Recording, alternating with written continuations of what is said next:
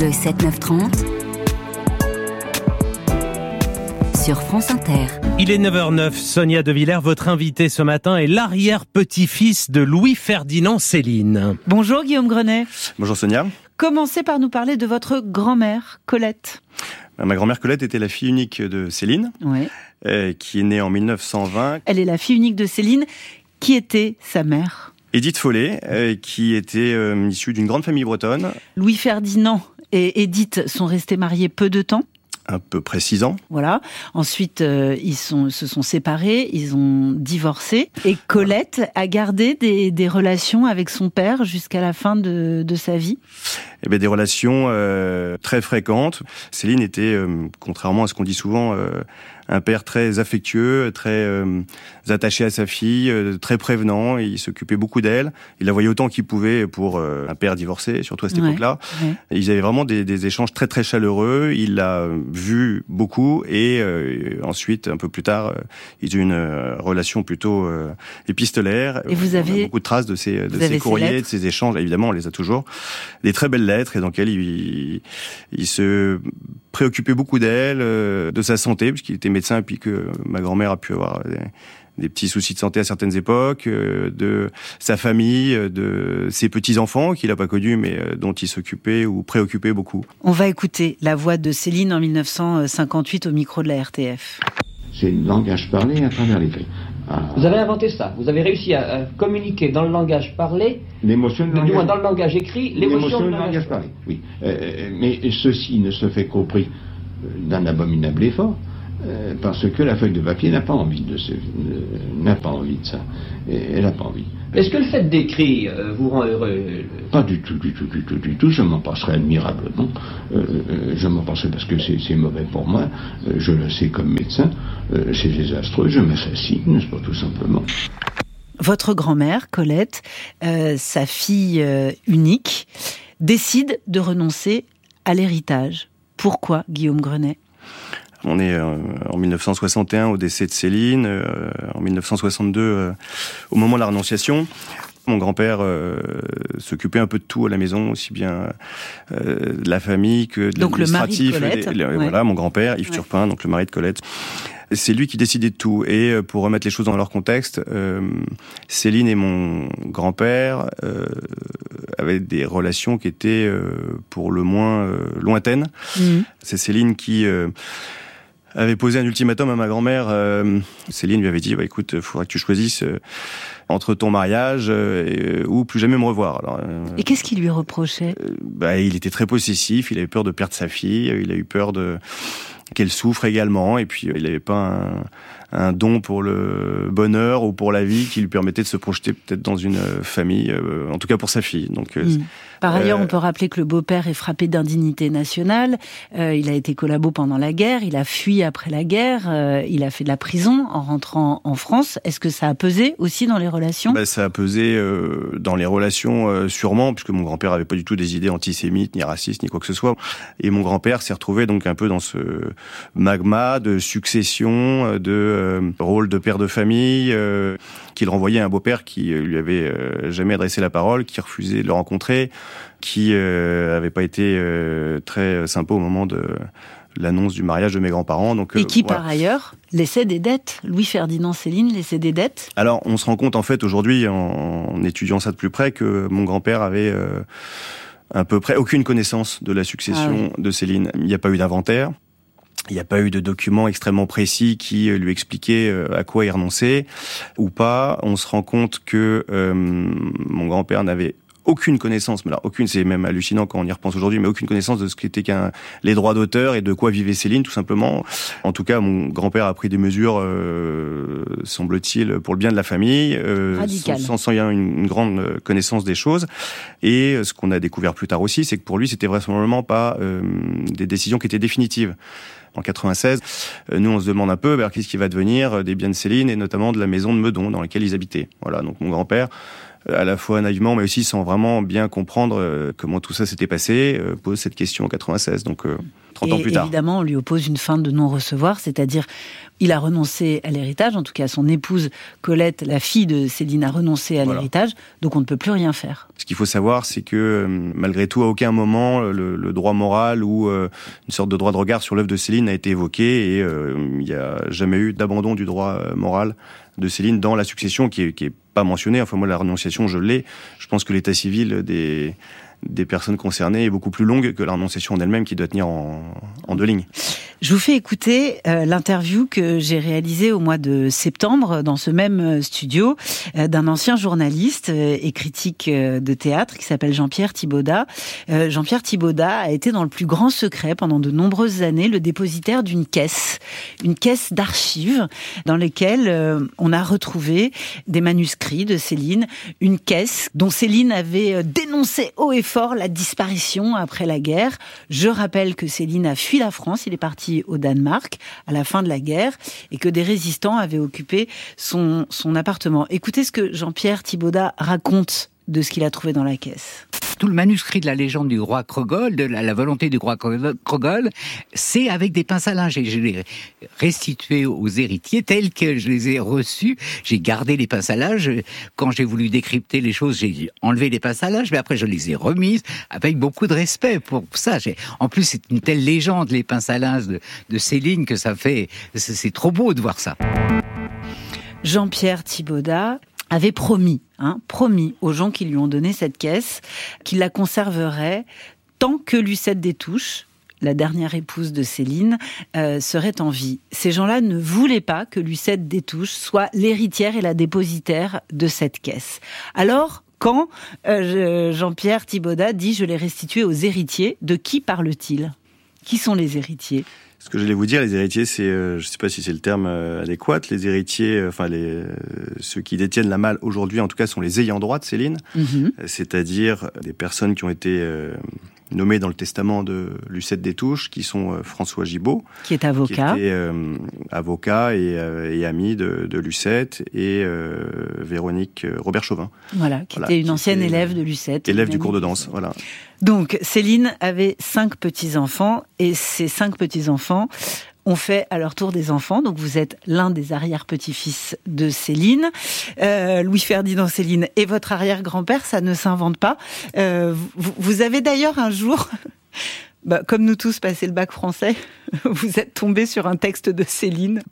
Beaucoup de gens ignorent que Céline avait une fille. Mm qui était ma grand-mère, Colette. Euh, et en passant mon bac français euh, à l'oral, l'examinatrice a pris un, le texte de Céline, qui devait être un extrait de voyage, et j'avais euh, une petite introduction que je connaissais par cœur, euh, prête à réciter. Céline est née en 94, etc. Elle a une fille en 1920, et puis l'examinatrice m'arrête, me dit non, mais elle n'a pas eu d'enfant. bref, j'étais un petit peu décontenancé. J'ai fini mon la présentation de texte, et puis en partant à la fin, je dis mais en fait si la première première femme a eu une fille euh, avec Céline qui s'appelait Colette et c'était ma grand-mère. Et puis bon, l'examinatrice a, hoché la tête un peu. Euh, Elle vous a regardé comme un sombre petit mythomane. ça, à, moitié mythomane, à moitié, euh, je ne sais plus quoi penser. Ça s'est terminé comme ça. C'était pas un bon moment pour moi. J'ai pas tellement apprécié ce petit quart d'heure.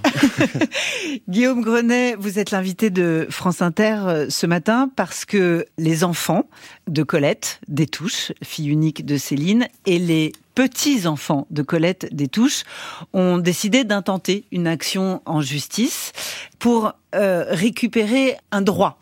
Vous allez nous expliquer quel droit sur l'œuvre de votre euh, arrière-grand-père et vous allez nous expliquer justement comment ça va se, se passer. Je vous French kiss.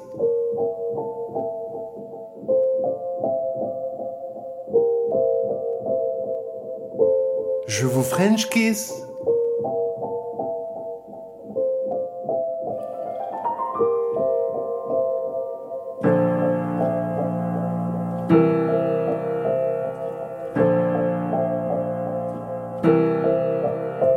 Je vous French kiss avec la langue de Molière. Ça vous excite. Quand je vous baise dans l'oreille, je parle anglais comme Tony Blair. Je parle allemand Adolf Hitler. Mais en français, je prononce les R. Éclair, tonnerre, pomme de terre. Je lis dans mon lit, je suis littéraire. Je lis Carrère, j'écoute Macala, je mange du camembert, je fume du cannabis, c'est mon somnifère. Bla bla bla, etc. Patati patata, je viens du Canada, j'aime les castors, mais à la frontière, je suis franchouillard, check mon passeport. Je vous French kiss avec la langue française. Je vous French kiss en chantant la Marseillaise. Bien dans mes charentaises, en robe de chambre, comme Robespierre, je suis trop fier de parler la langue de Voltaire, Flaubert, Baudelaire et Bangalter. Je vous French kiss.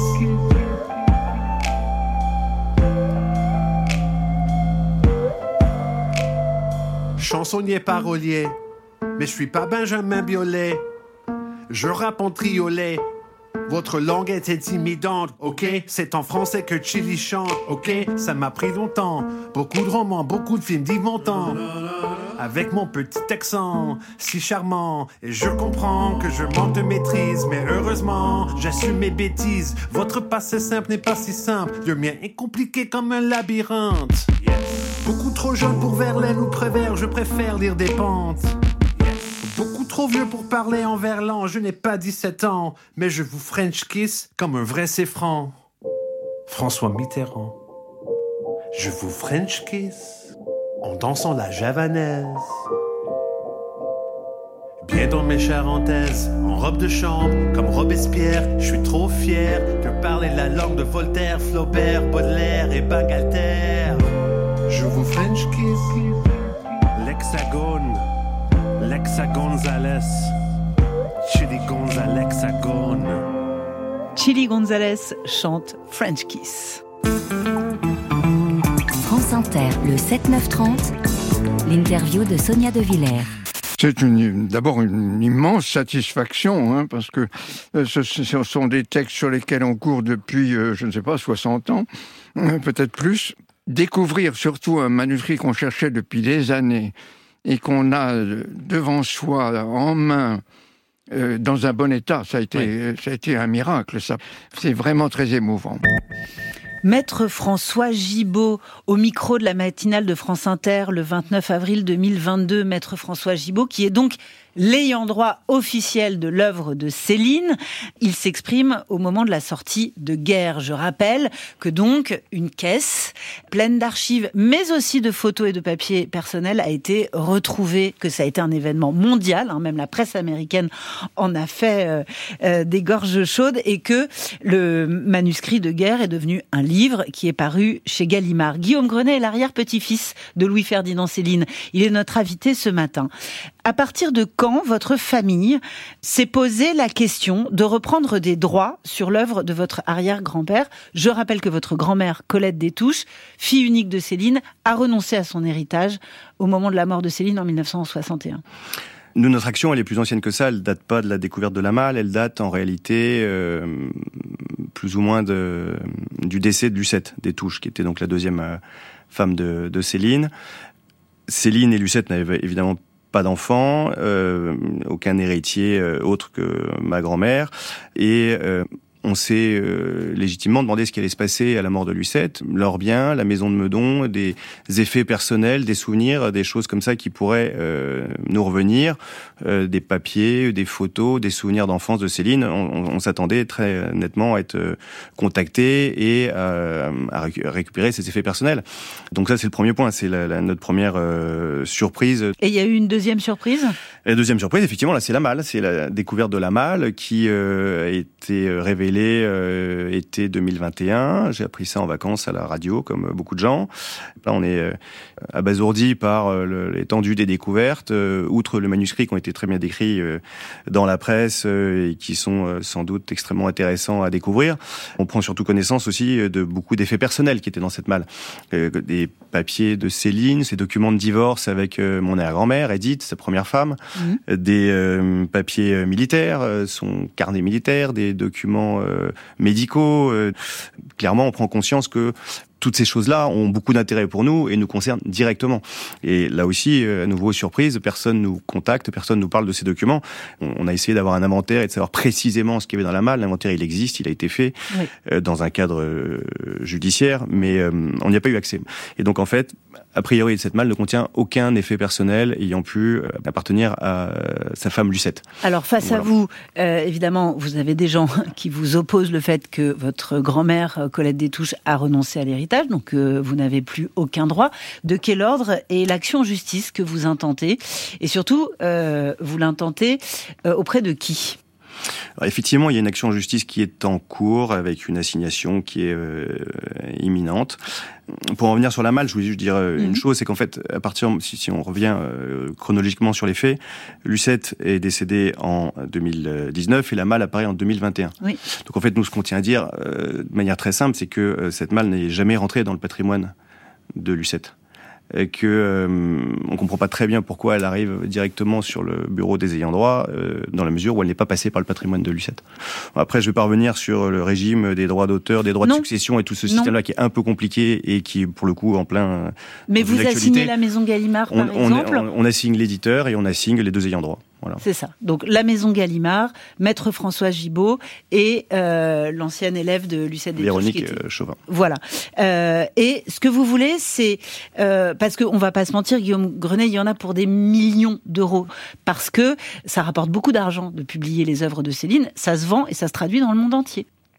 Ce qu'on nous présente aujourd'hui euh, sont pas des romans inédits de Céline ça reste des brouillons. C'est des, des, documents qu'il a euh, abandonnés en 44. Il savait très bien où ils étaient. On lui a proposé de les récupérer.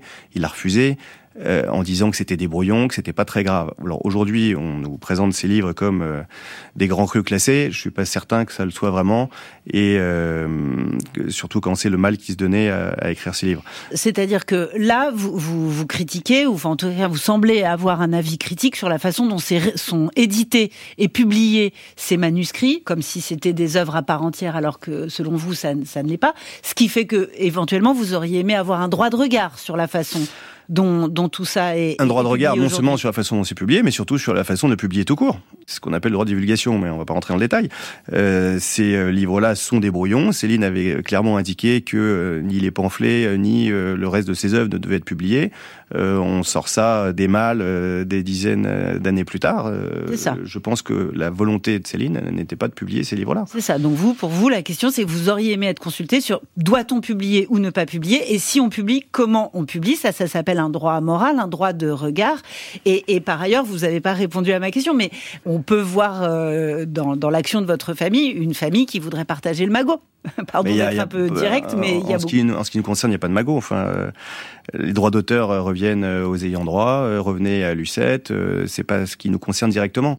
Gallimard suspend son projet de réédition des pamphlets de Louis-Ferdinand Céline. L'éditeur qui envisageait de rassembler Bagatelle pour un massacre, l'école des cadavres et les beaux draps sous le titre écrit polémique, fait face à de nombreuses critiques, notamment celle de Serge Klarsfeld, Gilbert Chevalier. Au nom de ma liberté d'éditeur et de ma sensibilité à mon époque, je suspends ce projet. Antoine Gallimard ajoute dans son communiqué qu'il estime que les conditions méthodologiques et mémorielles ne sont pas réunies pour l'envisager sereinement. Ces pamphlets anti antisémites de Céline ne sont pas interdits en France, mais n'ont pas été réédités depuis la fin de la guerre. Mais on peut les trouver facilement sur Internet ou les acheter chez des bouquinistes. Les pamphlets étant des textes férocement antisémites férocement antisémite, comme vous dites, et euh, à nos yeux totalement inacceptable. Donc dans ce cadre-là, euh, nous on comprend mal l'acharnement qu'ont nos adversaires à dire euh, dans les journaux du matin au soir qu'ils vont ressortir ces pamphlets avec des arguments disant que les, les droits d'auteur de Céline tombent dans le domaine public en 2032, c'est ça, dans dans 7-8 ans, 9 ans. Il n'y a aucun sujet de droit d'auteur sur les pamphlets puisque nous on est contre les pamphlets, que ce soit dans aucune langue ou sur aucun support pour nous, il n'y a pas de pamphlet, il n'y a pas de manière acceptable de sortir les pamphlets. Pour nous, ce sont des propos qui sont hautement condamnables et sur lesquels euh, on n'en reviendra jamais. C'est vraiment le sens de notre démarche. Et euh, un, des premiers points qui nous a choqués euh, dans toutes ces découvertes, c'est de voir que l'éditeur, sans doute sollicité un peu par les ayants droit qu'il n'était pas à l'époque, ont quand même réussi à faire changer d'avis Lucette sur son lit de mort à 105 ans, donc deux ans avant sa mort, déclarant qu'elle était finalement d'accord pour rééditer les pamphlets. Nous, c'est donc vous c'est un droit de regard et un droit moral que vous demandez sur l'œuvre et, et, pas un partage des droits d'auteur. Ah non, non, pas du tout. C'est une mm. censure pure et dure, euh, euh, notamment des pamphlets. Voilà. Et euh, en ce qui concerne les brouillons, un œil très critique sur ce qu'on nous a présenté, la manière dont ça a été présenté surtout. Mm. Et ce qui concerne, donc, on l'a dit, hein, les, les, lettres, les, les, factures, les papiers militaires, les photos, c'est des choses qui, selon vous, doivent, comment dire, être accessibles à des, à des chercheurs, à des universitaires, ou c'est des choses qui doivent rester dans des archives familiale. On a beaucoup, beaucoup de documents, euh, beaucoup de beaucoup de choses euh, dont on pourra parler un jour, euh, qui viennent de Céline, de la famille de Céline, et qui sont des biens qu'on garde très précieusement. on pense que leur exploitation ne doit pas être faite à des fins commerciales, voire comme il y a eu une exposition, je crois que c'était en 2022 chez l'éditeur qui faisait une des, des extraits euh, de romans avec euh, tout un tas de propos qui étaient vraiment, vraiment pour le coup euh, pas très sympathiques pour notre famille. on voit pas pourquoi c'est exposé au grand public et surtout ça concerne personne. Enfin, le contrat de divorce de Céline, je vois pas en quoi c'est intéressant pour le grand public. Donc vous n'y voyez pas une dimension patrimoniale. Mais on n'a jamais vendu nos affaires de famille. On n'a jamais. Je sais que les courriers. Il s'agit pas de les vendre. Hein. Il s'agit pas de, de faire commerce. Il s'agit éventuellement d'en faire quelque chose de patrimonial, donc accessible aux historiens, aux chercheurs, aux universitaires. Bien sûr, on n'est on est, on est pas contre dans une la mesure aussi du respect de notre euh, vie privée, quoi. Mmh. Voilà. Merci beaucoup, Guillaume Grenet. Donc, l'assignation, elle est imminente. Ça n'est que le début de l'affaire. J'espère que vous reviendrez euh, nous raconter la suite. Merci beaucoup. Merci. À bientôt. Au revoir.